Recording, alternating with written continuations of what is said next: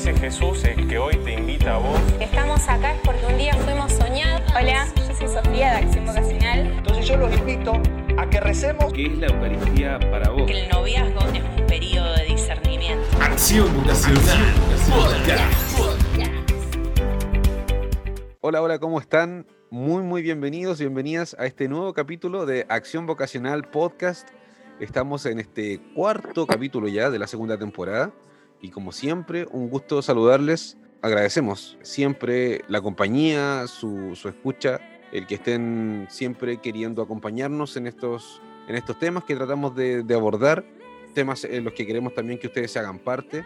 Y como siempre, le damos la bienvenida a nuestro tremendo equipo del otro lado de la cordillera, de la Arquidiócesis de Rosario, Bruno y Nico. Hola. ¿Cómo están? ¿Qué tal? ¿Cómo les va, chicos? Muy bien. Muy bien, ¿y vos?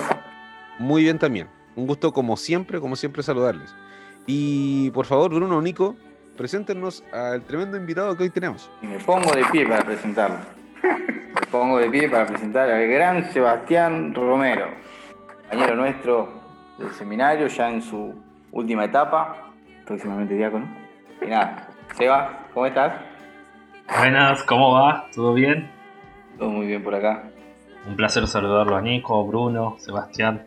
Un placer conocerlo también a Sebastián. Eh, como dijo al comienzo, del otro lado de la cordillera. Vamos a tener un problema porque ahora tenemos dos Sebastián. Se nos van a confundir. No, no hay problema, no hay problema. Seba Romero, eh, yo voy a decirle Seba Romero. Eh, así que, además que me recuerda a Oscar, a Oscar Romero y, y te- tiene un, un lugar especial en mi corazón, Monseñor Romero. Así que, Seba Romero te voy a decir todo el rato. Eh, Perfecto. Seba Romero, así. Un gusto también para mí poder saludarte. Muchas gracias por aceptar esta invitación y poder conversar eh, este día con nosotros. Bruno, nos gustaría por favor que nos dijeras de qué vamos a conversar hoy. Eh, ¿Tiene alguna relación con lo que hemos estado compartiendo las últimas semanas? Bueno, la idea es eh, en este podcast compartir un poquito y hablar, y creo que mm, tiene más relación con eh, el primer capítulo o el segundo de esta temporada, en el que, ah, bueno, hablábamos un poco de la importancia de la oración para el discernimiento. Y una de las preguntas, una de las propuestas que nos llegó, que nos hicieron eh, que, quienes nos escuchan, era cómo poder introducirse de alguna manera a la oración con la palabra y la lectura de la palabra. Entonces, hablábamos recién, antes de, de empezar, ¿no? de esto de que qué importante es tomar la palabra como un medio de comunicación con Dios y que muchas veces nos olvidamos de eso. Entonces, creo que a partir de ahí, dejo también abierto para que quiera interrumpir en cualquier momento, pero bueno, a partir de ahí, ¿no? Como la palabra como medio de, de comunicación con Dios, para poder descubrir ciertas cosas en nuestras vidas que nos pueden ayudar a esto que veníamos hablando antes, al descubrimiento de nuestra propia vocación. Sí, sobre todo no ver la palabra como algo histórico que fue en un momento, sino que es la palabra tan actual, que es viva en el tiempo que corre. No pensarlo como algo que quedó allá a lo lejos, escrito hace miles de años, sino que resuena el día de hoy y es tan presente cada palabra que puede guiar también nuestra vida. Eso yo también se nos recordaba el otro día a los jóvenes en el colegio y le daba algunos ejemplos, decir, bueno, a ver, tenemos que amarnos. ¿Y por qué? Y la palabra decía que tenemos que amarnos. Y hoy tenemos que seguir amándonos como nos pedía Jesús en el Evangelio.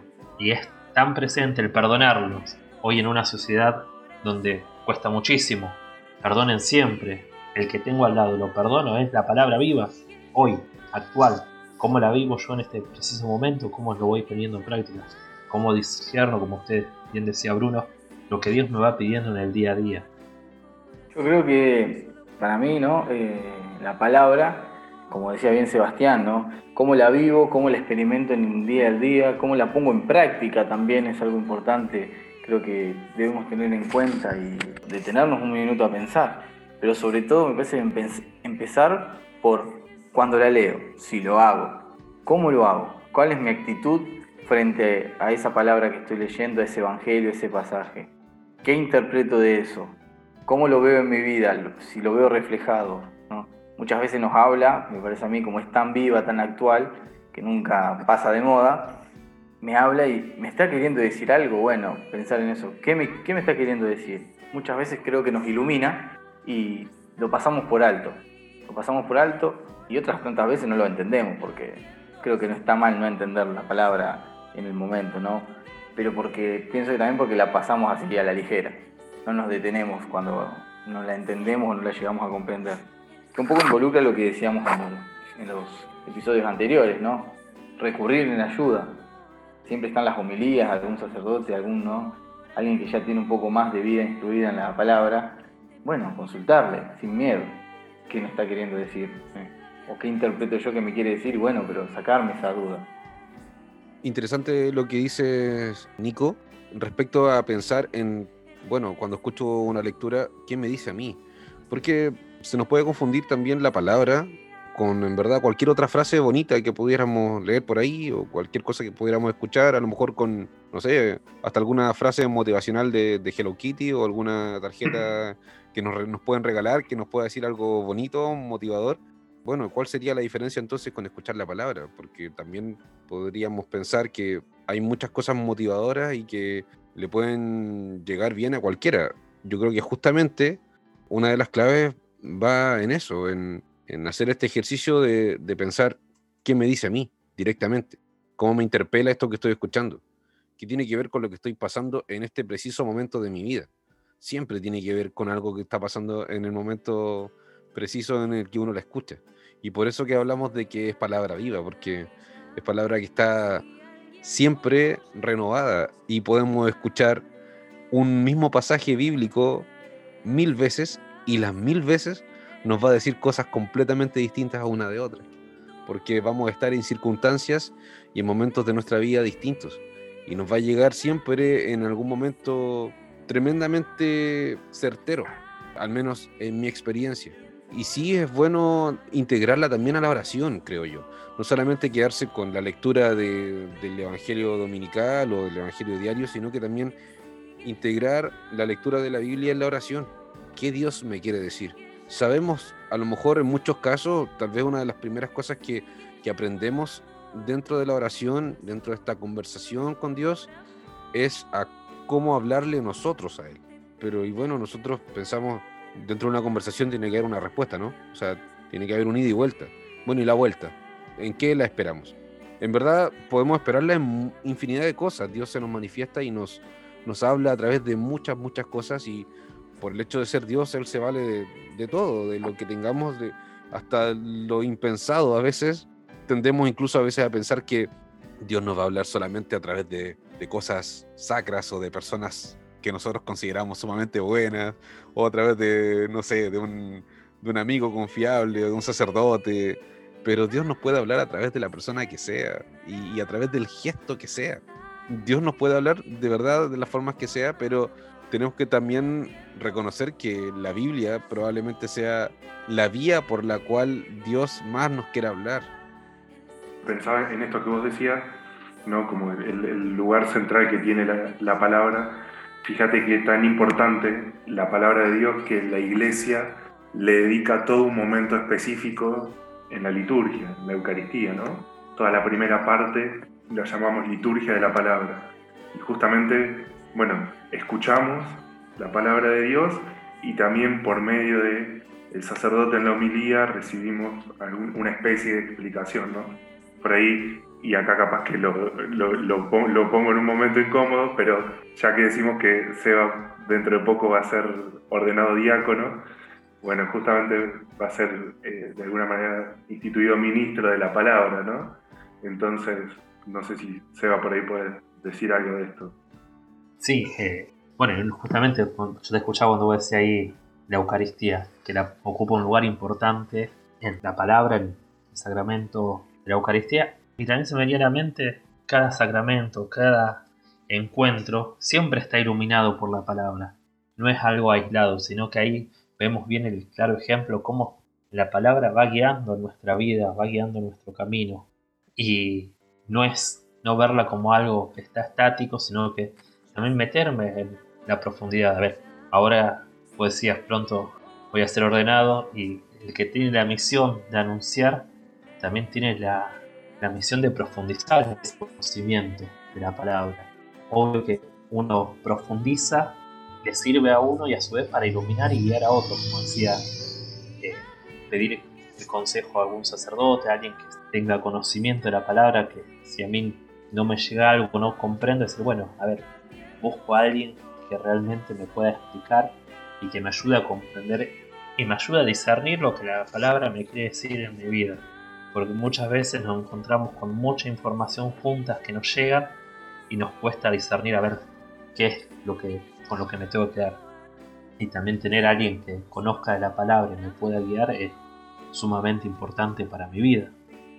Oye, Seba, y bueno, lo que estás diciendo de, de, buscar siempre a alguien que nos ayude a profundizar, creo que es muy importante. O sea, no solamente mm, quedarse con, con la escucha de la palabra, sino que también tratar de entender qué me quiere decir Dios a mí con, con eso que, que, estamos escuchando. Pero además de, profundizar, ¿sientes tú que dentro de, de nosotros como católicos de nuestra iglesia hay una cierta deuda en cuanto a no solamente profundizar, sino que leer más la Biblia, eh, estar un poco más formados. O sea, estoy tratando de sacar de, dentro de esto a quienes se forman, digamos, de manera sacramental, o sea, quienes se ordenan como sacerdotes o quienes se están formando también como hermanas o hermanos.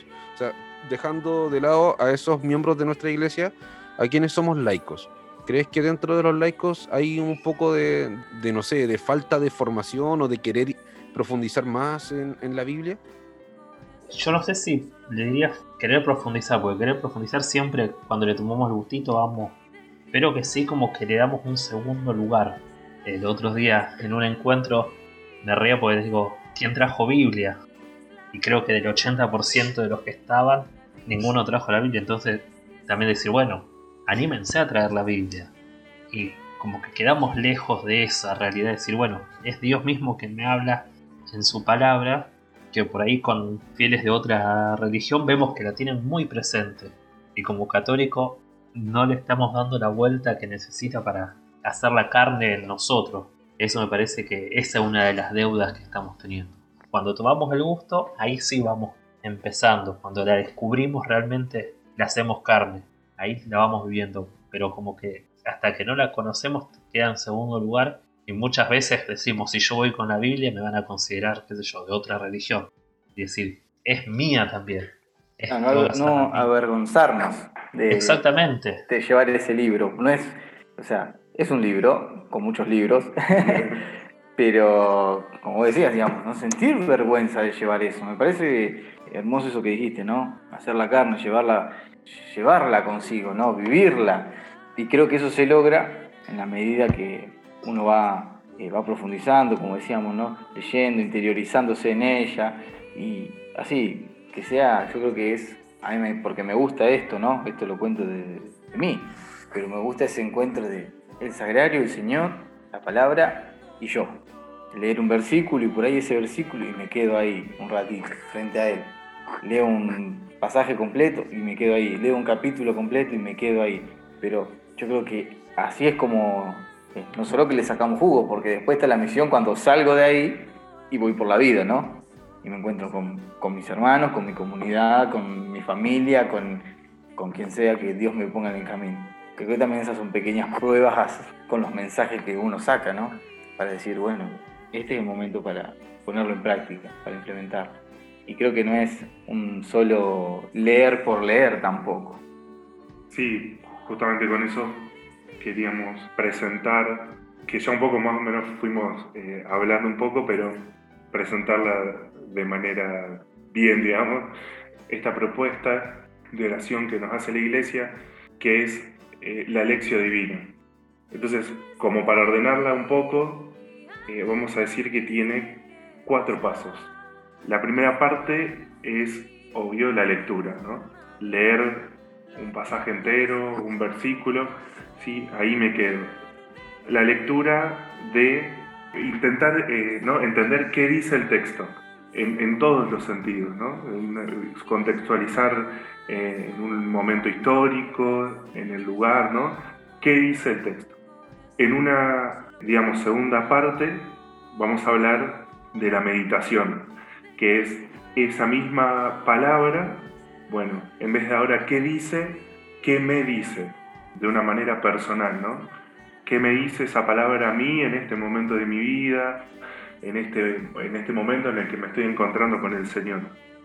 Y en una tercera parte, la oración, como, bueno, ya leí, entendí lo que dice, descubrí lo que, lo que me dice el Señor a través de esa palabra y ahora le respondo. ¿sí? ¿De qué manera? Bueno, esto que decíamos con la oración, con este diálogo.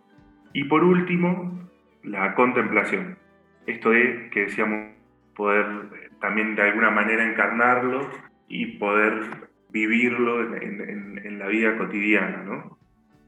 Cuando contemplamos, cuando, ¿qué me dice la palabra? A lo mejor al principio vamos a querer abarcar todo lo que, el pasaje que, que escuchamos o que leemos. Pero si me quedo con una sola palabra y me resuena eso, hacer oración con esa palabra, no tener miedo. Decir, uy, me quedó esa sola palabra.